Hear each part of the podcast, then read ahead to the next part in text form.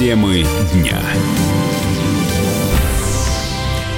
В Совете Федерации отреагировали на указ Владимира Зеленского об упрощении получения украинского гражданства некоторым россиянам. Как считает первый зампред Комитета по международным делам Владимир Джабаров, немногие граждане Российской Федерации захотят получить эти документы. Сенатор отметил, что указ э, Зеленского не поможет улучшению двусторонних отношений. Этот указ явно э, это отметка его на решение нашего президента, будучи э, паспортов гражданам ДНР. Мы даем паспорта людям, которые в этом нуждаются беспокоиться для того, чтобы беспокоиться за свое будущее, э, право на получение работы, социальное обеспечение. А Зеленский дает, ведь кому предложил давать?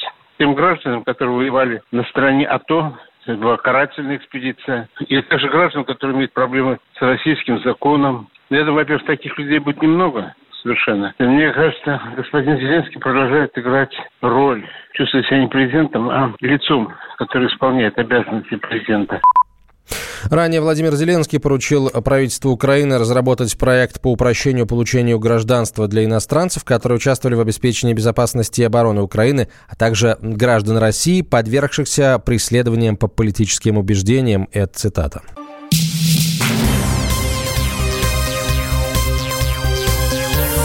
Темы дня. Пострадавшим при взрывах по Дачинском выплатили около 5 миллионов рублей. Перечисление денег э, происходит на банковские счета и в почтовые отделения. По поручению губернатора Красноярского края семьи получат от 20 до 50 тысяч рублей в зависимости от ущерба. Обработано уже около 500 заявлений на материальную помощь, еще более 300 рассматриваются.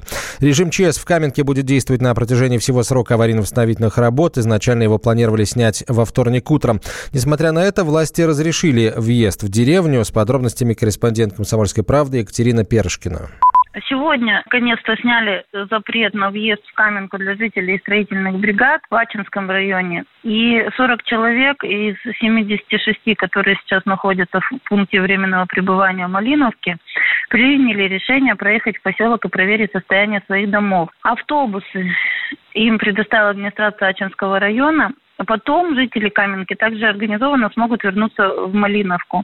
Вообще администрация предложила э, жителям оставаться в пункте временного пребывания до окончательного завершения ремонтно-восстановительных э, работ в поселке. А их э, обещают закончить 25 августа. Сейчас в пункте временного пребывания находится 74 человека, 15 детей из них. Там их кормят три раза в день. Для детей оборудована игровая комната.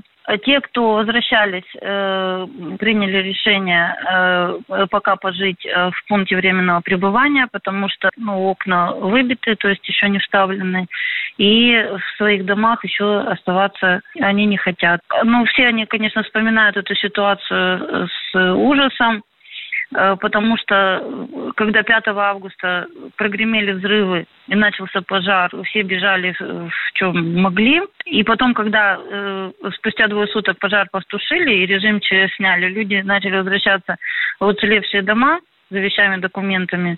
И следом 9 августа опять взрывы повторились. И сейчас, конечно, большая тревога у жителей, потому что если один раз их обманули, что уже безопасно, в Каменке, то сейчас тоже у них есть такие опасения, что мало ли, может быть, э, несмотря на то, что там саперы работают и проливают из воздуха и на земле всю эту территорию, но э, такой уверенности, что там абсолютно безопасно, у жителей нету. И Екатерина Перышкина, КП Красноярск.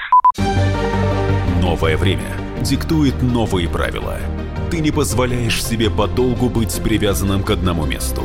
Ты думаешь об удобстве, скорости и доступности информации.